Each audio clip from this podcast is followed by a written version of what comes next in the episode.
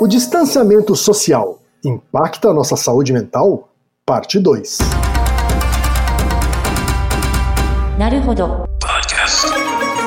Bem-vindo ao Naruhodo, podcast para quem tem fome de aprender. Eu sou Ken Fujioka. Eu sou Altair de Souza. E hoje é dia de quê?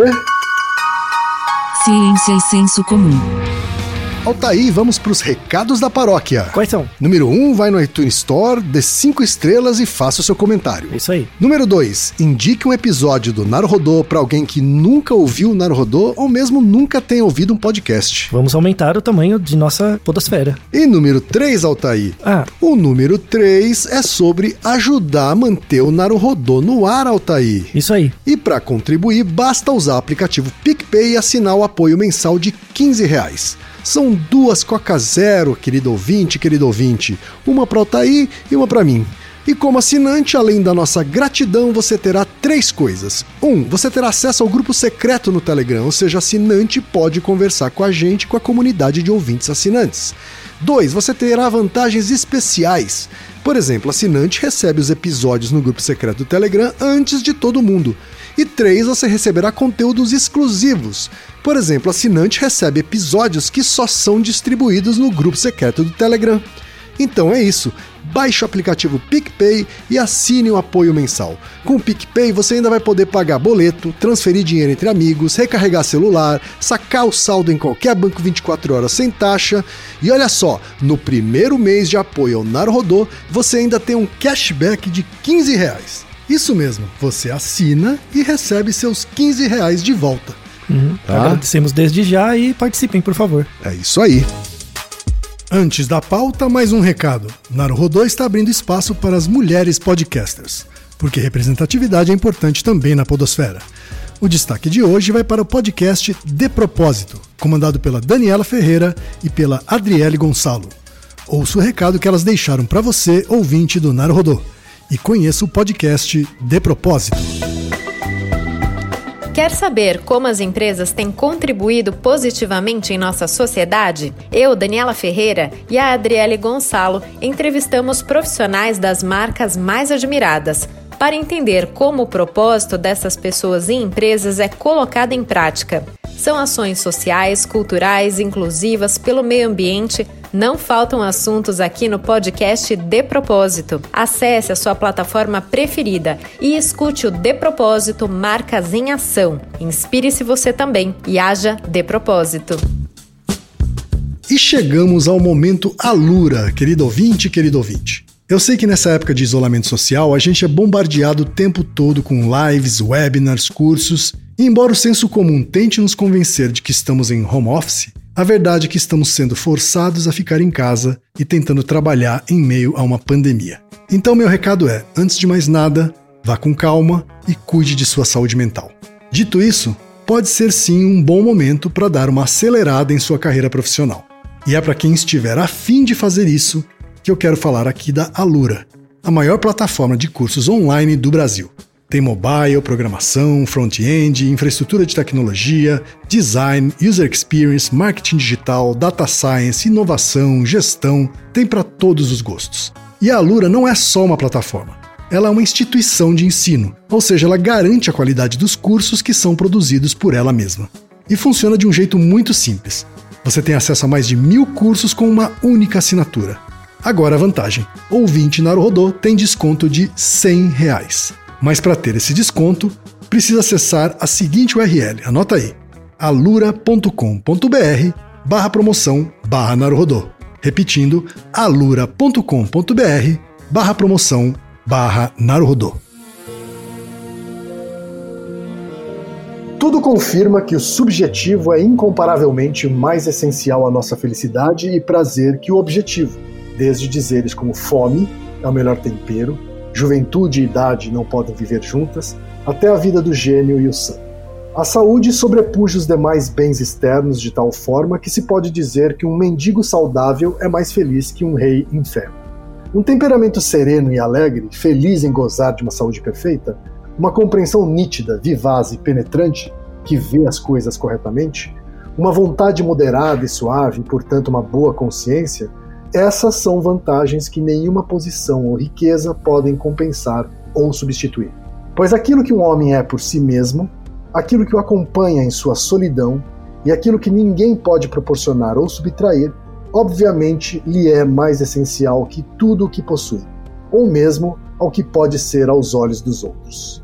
Um homem de intelecto em completa solidão encontra um excelente entretenimento em seus próprios pensamentos e imaginação, enquanto a contínua diversidade de festas, peças, excursões e diversões é incapaz de proteger um tolo das torturas do tédio.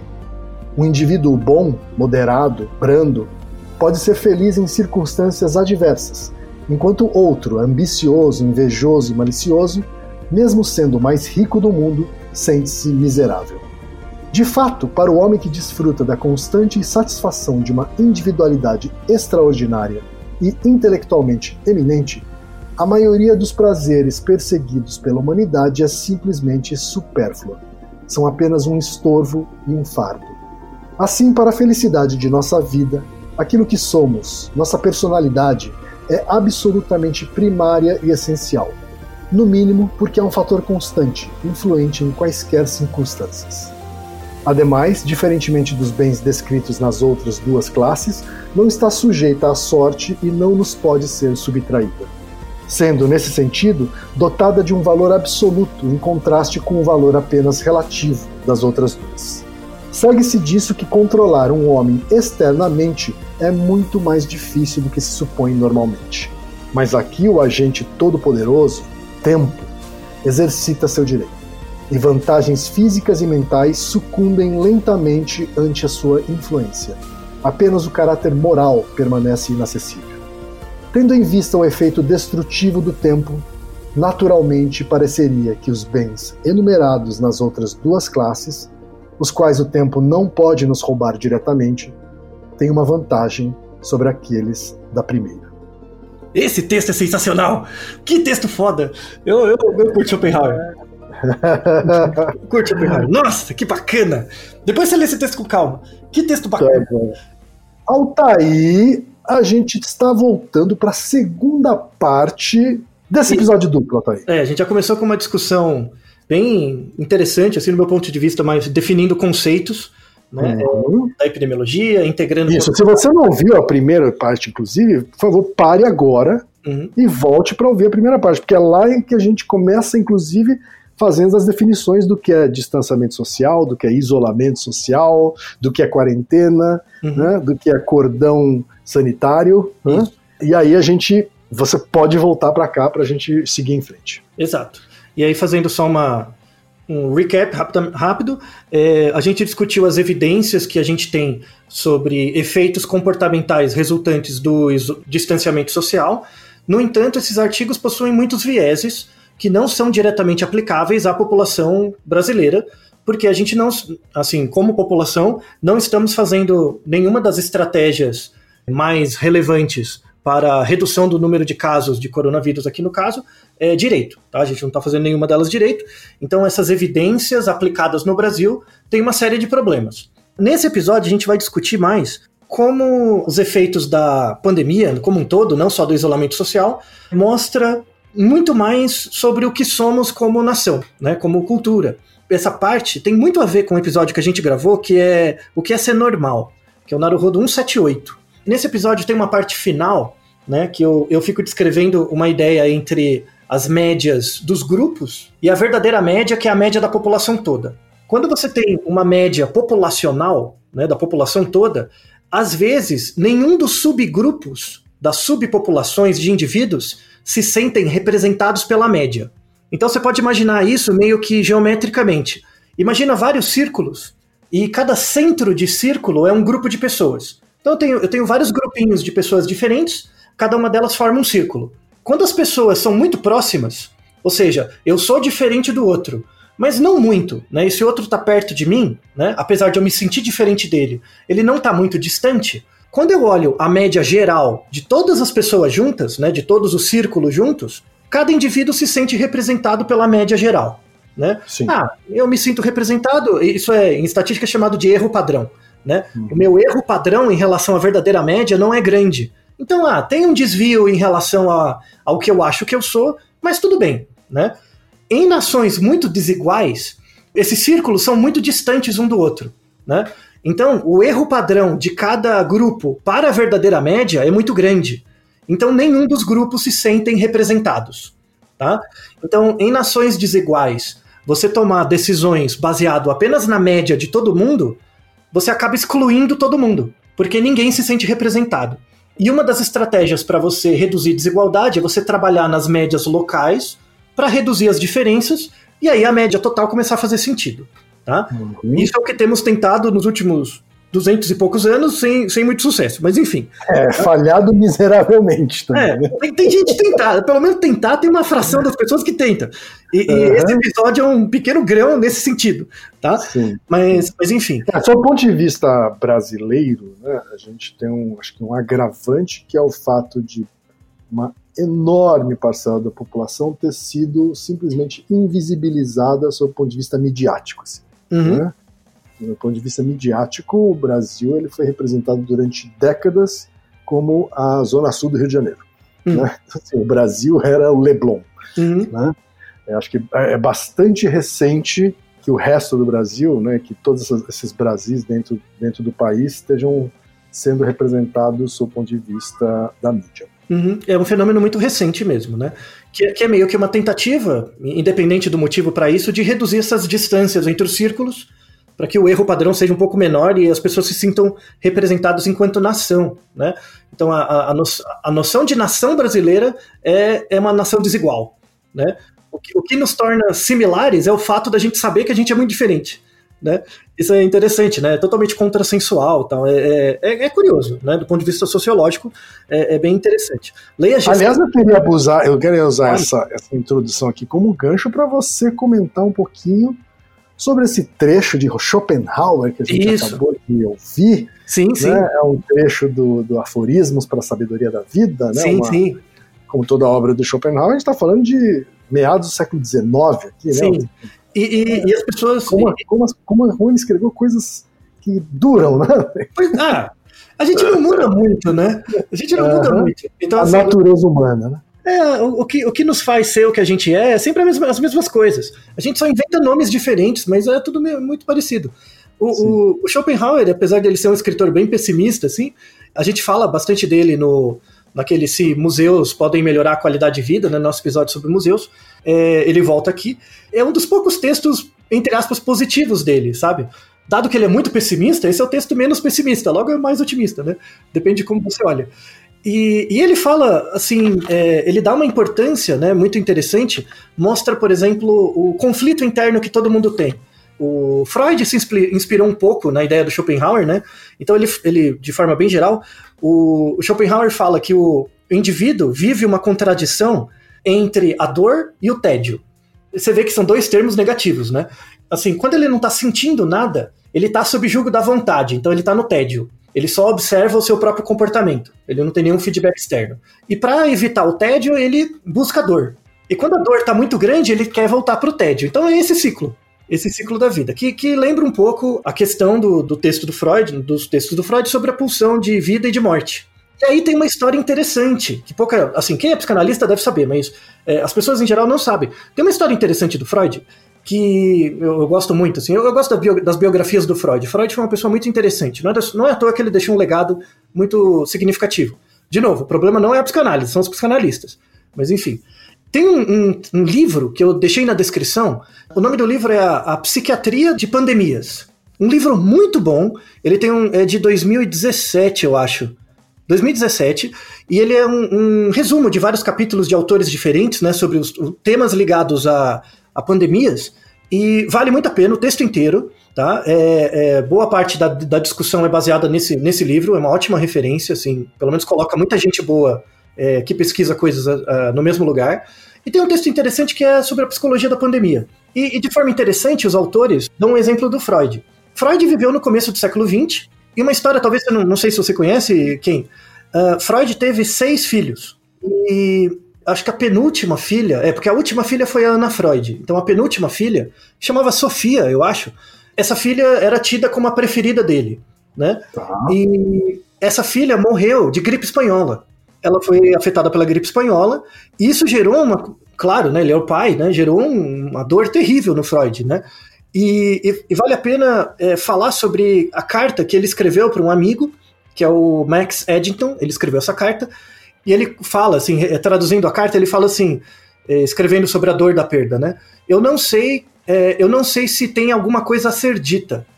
É um sentimento paralisante de que parece que não existe mais em mim um crente, né? E, e, parece que os conflitos dentro de mim não fazem mais sentido. Né? Isso descreve muito, mesmo uma coisa que aconteceu há 100 anos, foi em 1920, mesma coisa que aconteceu há 100 anos, é muito, muito interessante de mostrar que muitas pessoas que perderam entes queridos por conta do, da, da doença sentem algo parecido. E logo depois, acho que um ano depois ou dois anos depois, ele, o Freud escreveu um texto, né, que é um dos mais importantes dele, que é para além do princípio do prazer. E nesse texto ele, ele cunha o conceito de pulsão de morte.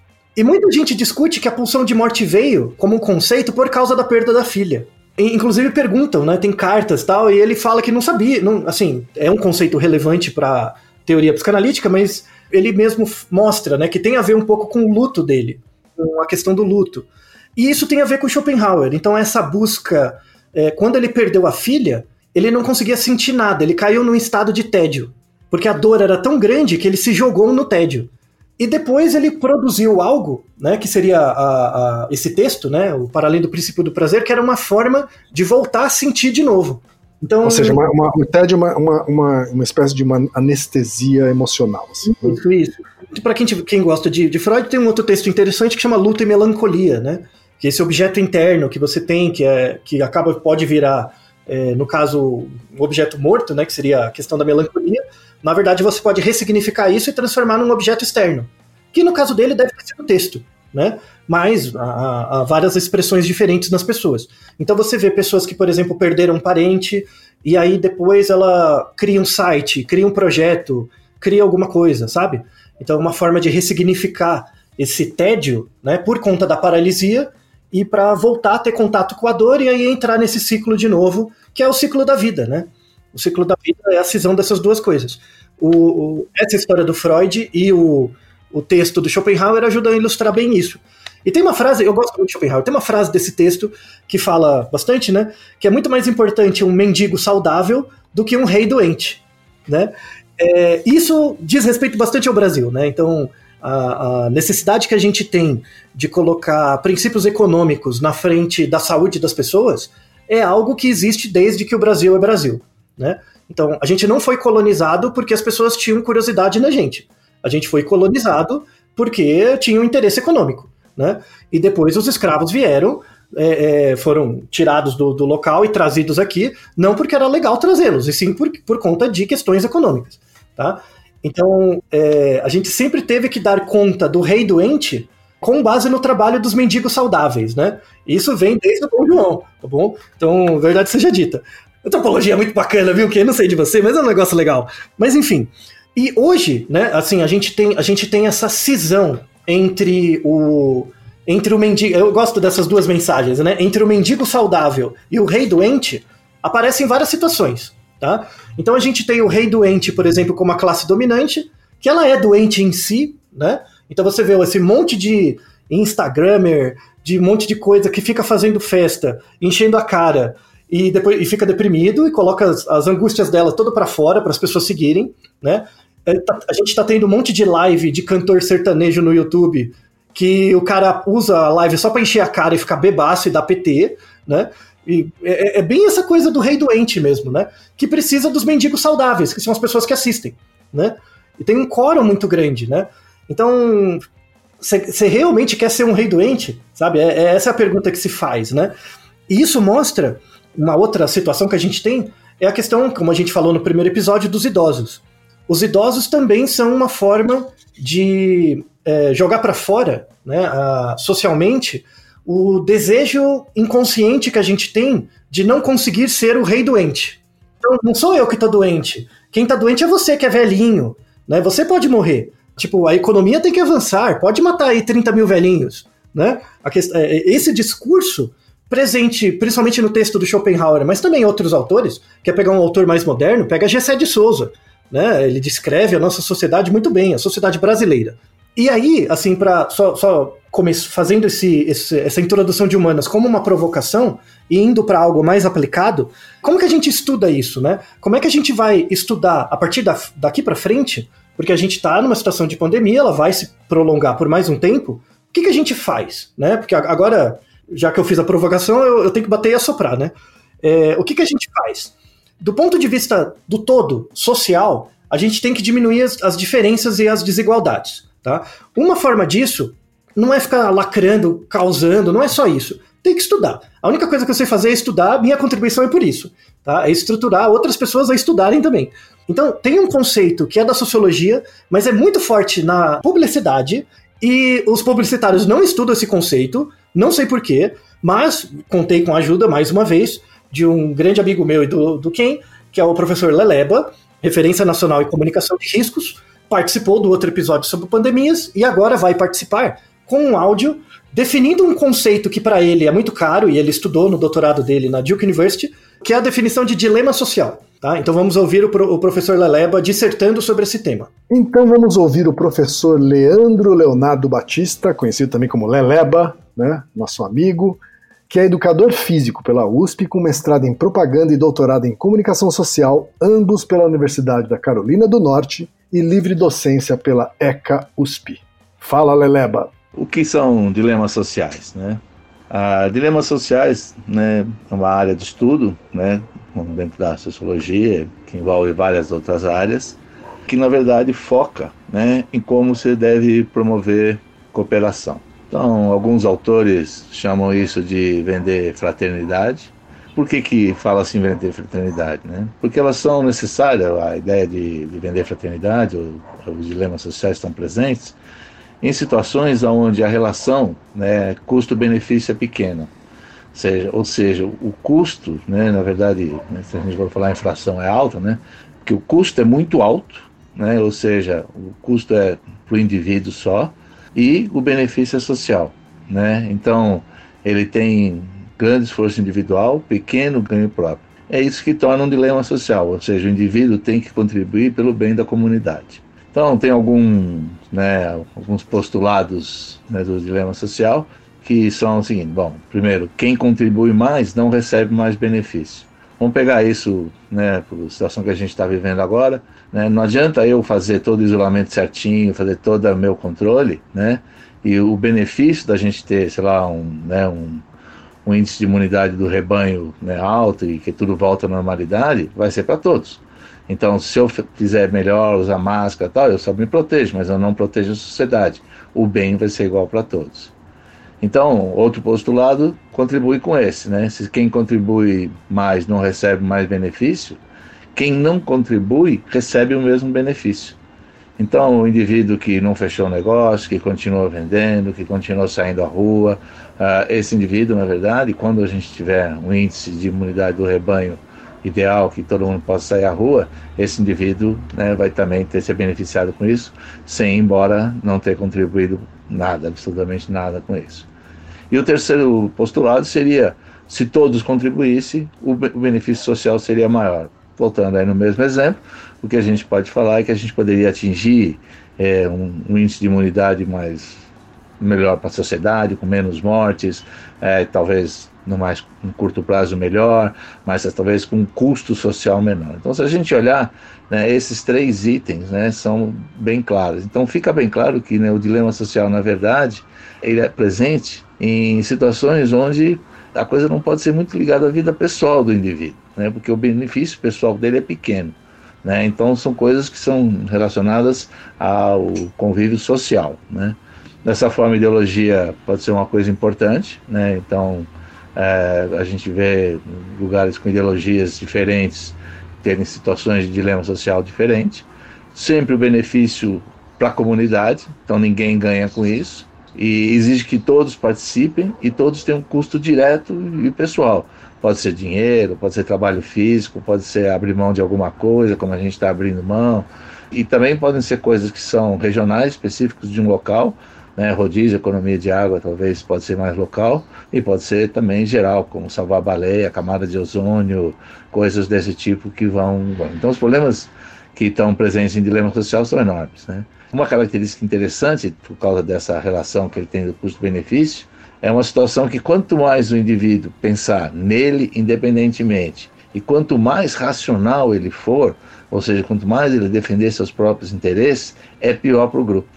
Então essa é uma característica muito interessante, né? Porque assim coisas que são comuns e principalmente na nossa sociedade, né, é, que não tem dono, é, as pessoas usam mais do que o desejável. Né? Ou seja, às vezes a gente gasta mais de coisas que a gente talvez é, não precisaria porque está sobrando. Né? Essa é a ideia. Então, o, o, que a gente pode pensar também é que indivíduos, por exemplo, é, fazem isso porque, bom, se só tem um, um, tanto de bem comum, eu vou usar mais. Né? Então, essa ideia de fraternidade e recursos comuns, é, né, ela é muito importante. E ela cria dois tipos de, de indivíduo, né, de uma, uma maneira geral. Os que colaboram primeiro, né, ou seja, são pessoas que estão colaborando e não têm certeza que vão alcançar o benefício. Eles são chamados de sacrificados. Então, a primeira leva de pessoas que vão colaborar com o dilema social são os sacrificados. A partir de um momento que já se atingiu um bem ou se atingiu um nível de cooperação ideal, né, as pessoas que entram ali são chamadas de caronas. Então, o objetivo no dilema social né, é aumentar o número de sacrificados, fazer mais gente começar a cooperar antes que o bem seja atingido e a gente diminuir o número de pessoas que só vão uh, participar disso depois que o bem está atingido. E a gente pode fazer isso de duas formas. A gente pode fazer isso de uma forma chamada comportamental, e aí convencer o indivíduo a colaborar pelo prazer de colaborar, ou pelo bem pela causa comum. Então, quando a gente pede para as pessoas ficarem em casa para diminuir problema no hospital e pede para todo mundo fazer isso, é um esforço comportamental. E ele pode ser também uma mudança estrutural, ou seja, fazer com que a pessoa que colabore mais tenha mais benefício, ou o contrário, quem colaborar menos tenha malefício. E foi como algumas cidades fizeram, que foi o caso de colocar multa por sair à rua. Então, essa é uma mudança estrutural, ou seja, se eu ficar em casa, eu evito pagar multa. Então, é uma forma de eu me proteger. Então, a gente vê que a relação custo-benefício muda um pouco na estrutural, porque a pessoa tem um custo. Então, o rodízio, um, um exemplo igual também, estrutural, é a mesma coisa. Né? E a gente tem né, quatro barreiras para a cooperação. E o importante é atuar sobre essas barreiras para que a gente possa uh, vencer um dilema social ou melhorar a solução dele. Um né, é a preservação da liberdade e autodeterminação. Ou seja, o indivíduo quer preservar a liberdade dele. Então, chamada de né, teoria da reação às ameaças, reaction theory. Né, então, essa é uma ideia também. Então, eu tenho que convencer o indivíduo a fazer uma coisa que não seja realmente é, que ele está fazendo não, não, perder a liberdade de determinação. Vai uma discussão longa aí com o livre-arbítrio. É, outra é também fazer com que o indivíduo não se perceba um sacrificado, ou seja, se ele vai se dedicar a uma causa e a causa não vai dar certo. Né? Então, eu vou ficar em casa tentando fazer com que a epidemia vá embora logo e não morra pouca gente, e outras pessoas estão indo à rua fazendo suas coisas, só eu que estou né, aqui perdendo, eu que estou me sacrificando pelos outros. Tá? Então, essa é ligada muito com a defesa dos próprios interesses, ou seja, como benefício de cooperar menor do que por não cooperar, ou seja, o indivíduo que, vamos pensar, uma pessoa que tem um negócio, né, mesmo que a doença se espalhe, mas se ele continuar ganhando dinheiro, talvez ele se beneficie mais, a gente tem que também pensar, fazer com que a pessoa não pense nos próprios interesses. E a quarta barreira é falta de confiança no resto da comunidade. Isso é interessante, né, bastante olhar, ou seja, eu estou fazendo e as pessoas não estão fazendo. E isso é legal de olhar, porque se a gente olhar né, os índices que a, a, o governo liberou, e, e, tanto faz que governo for, né, mas que liberou dos índices de isolamento social, é, e a gente tinha índices, às vezes, de 52%, é, e eles eram ap apresentados com: ah, esse índice é muito baixo, esse índice é ruim, a gente precisa chegar em 70%. Se a gente olhar, a gente pode ir pelo viés do otimismo, né, e, e olhar isso do outro lado e talvez estimular, ou seja, aumentar a confiança na comunidade, que seria essa quarta barreira. Por exemplo, falando: olha, já atingimos 52, mais da metade das pessoas estão colaborando. Se você colaborar, chegamos a 70. É, são formas diferentes de ver o mesmo problema, o mesmo número, é, e quando a gente quer que as pessoas colaborem, o viés positivo parece ser melhor. É, dilema social é uma área de alto interesse, problema de vacina, rodízio, em várias áreas, tá bom? Então, um abraço a todos aí. Até mais. E aí, Altair, qual o seu comentário a respeito das considerações do professor Leleba. O professor Leleba, grande, grande referência, é, definiu exatamente, muito melhor do que eu, a questão do dilema social. É basicamente um dos caminhos que a gente tem como sociedade para lidar com os efeitos atuais e, e, subsequentes da pandemia. Duas falas importantes do áudio dele é que é o seguinte: é essa ideia de o dilema social tem a ver com o benefício percebido. Então, a gente já começa a ter um dilema social quando quem contribui e quem não contribui recebe o mesmo benefício. Então, se eu fico em casa certinho, é, eu tenho um benefício social, sei lá, de reduzir os casos e me expor menos ao risco. Mas a pessoa que não colabora também vai ter o mesmo benefício. Então, isso é um dilema. Então, a, a, ideia, e aí seria o papel, aí o papel da publicidade, seria mostrar, né? É, e aí o Leleba coloca um exemplo muito bom, que quando a gente fala, por exemplo, do, do viés do otimismo, né? Quando a gente fala, ah, a gente só tem 60%, sei lá, 60% de isolamento, é, de restrição de movimento nas pessoas em São Paulo. A gente precisa de mais.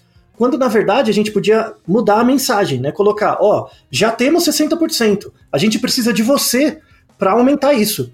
Então tem a ver muito com a construção da mensagem publicitária, né? Ou a mensagem que você quer transmitir para mostrar que você também ajuda, que é verdade. Você lavar a mão, você ajuda. Você ficar em casa, você ajuda é, você tentar trabalhar em casa e melhorar suas condições em casa e também dos seus próximos ajuda. Você falar com outras pessoas para que elas também fiquem em casa o máximo possível também ajuda, sabe? Então, apresentar esse viés do otimismo empodera os indivíduos de que as ações deles podem contribuir também para o todo, eles estão ajudando. E todas as situações, por exemplo, você pega dengue, é a mesma coisa.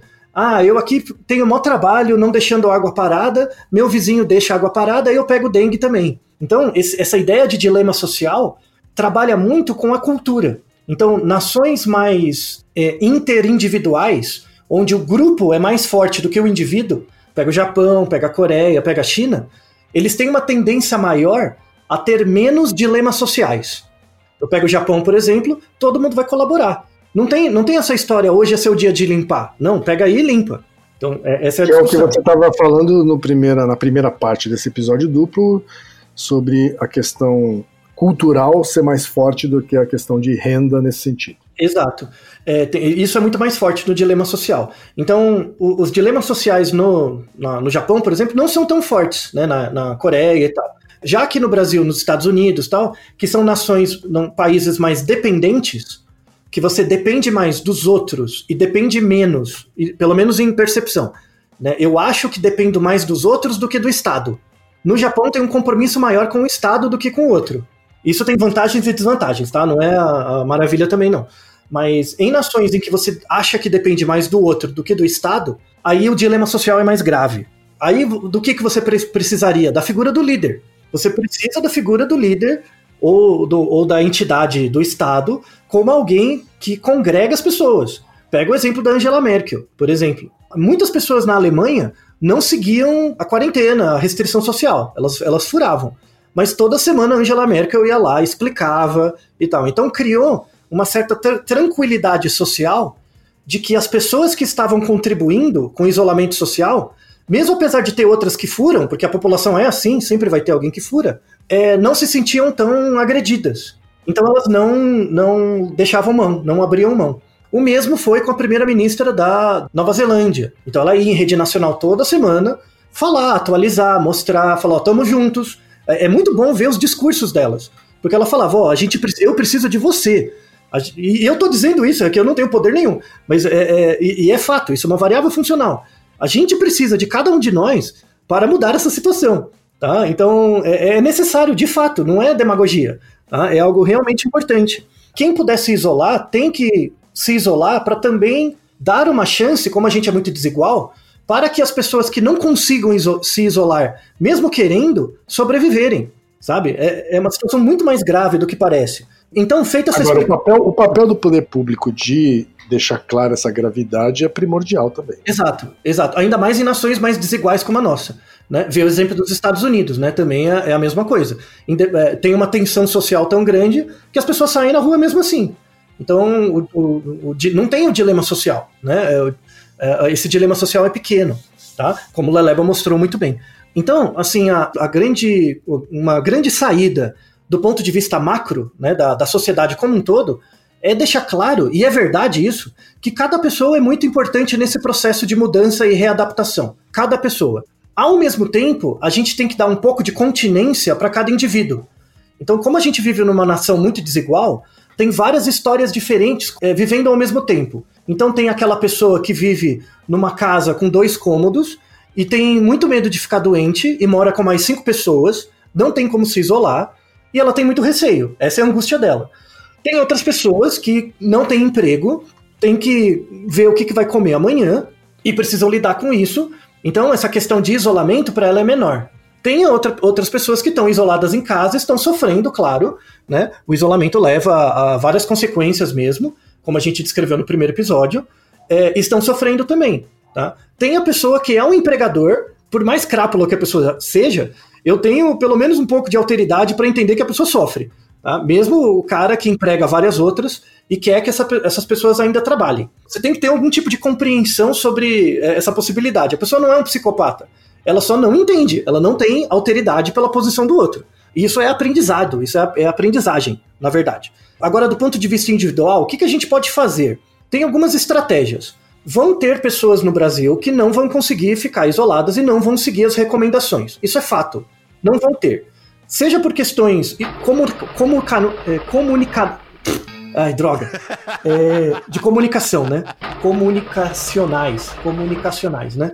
Seja por questões como, comunicacionais, seja por questões comunicacionais, ou seja, a pessoa tá viciada em ver WhatsApp, YouTube, Facebook, então ela não vai conseguir entender. Então isso é uma classe de pessoas.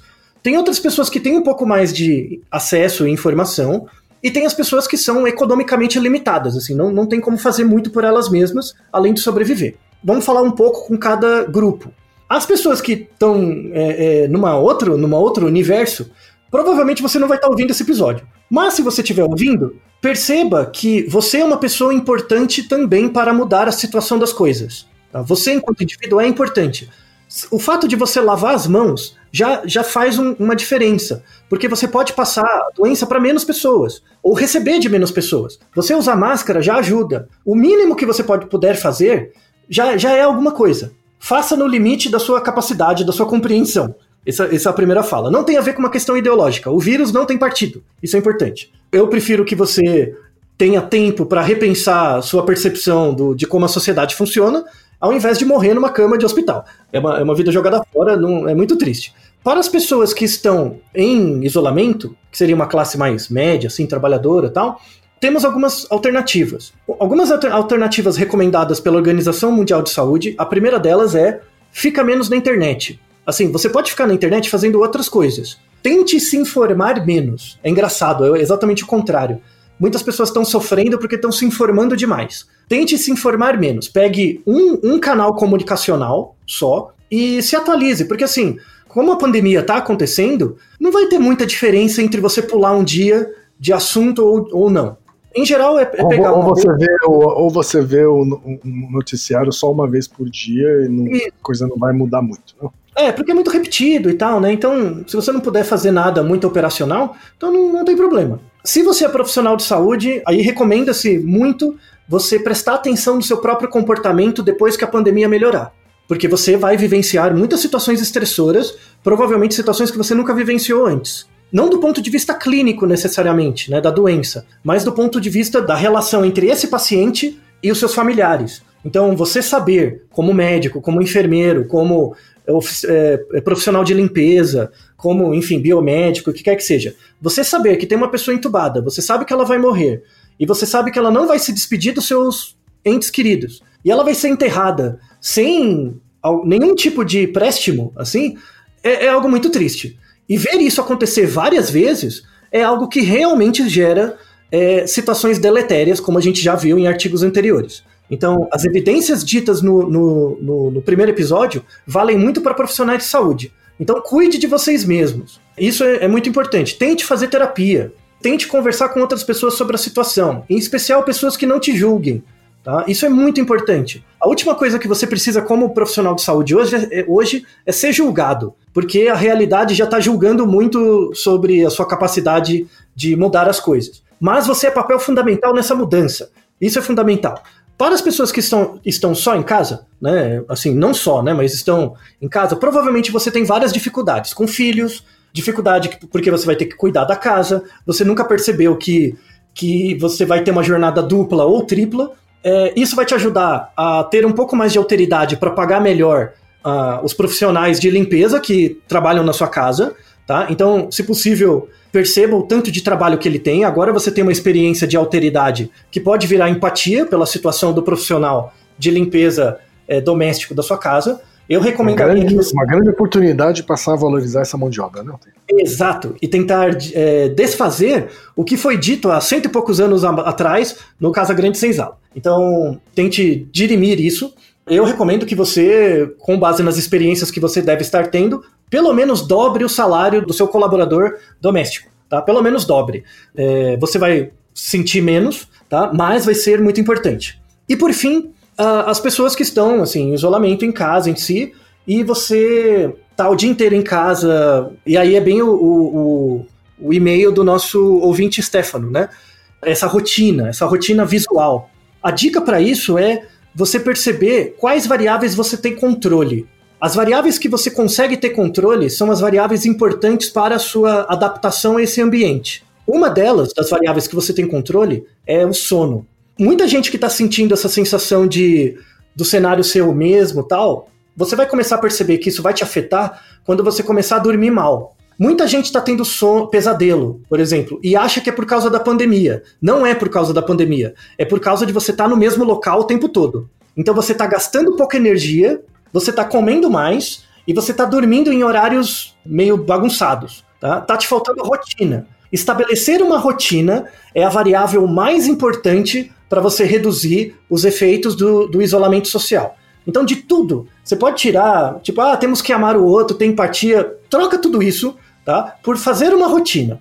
Estabeleça um horário para você, o horário que você vai dormir.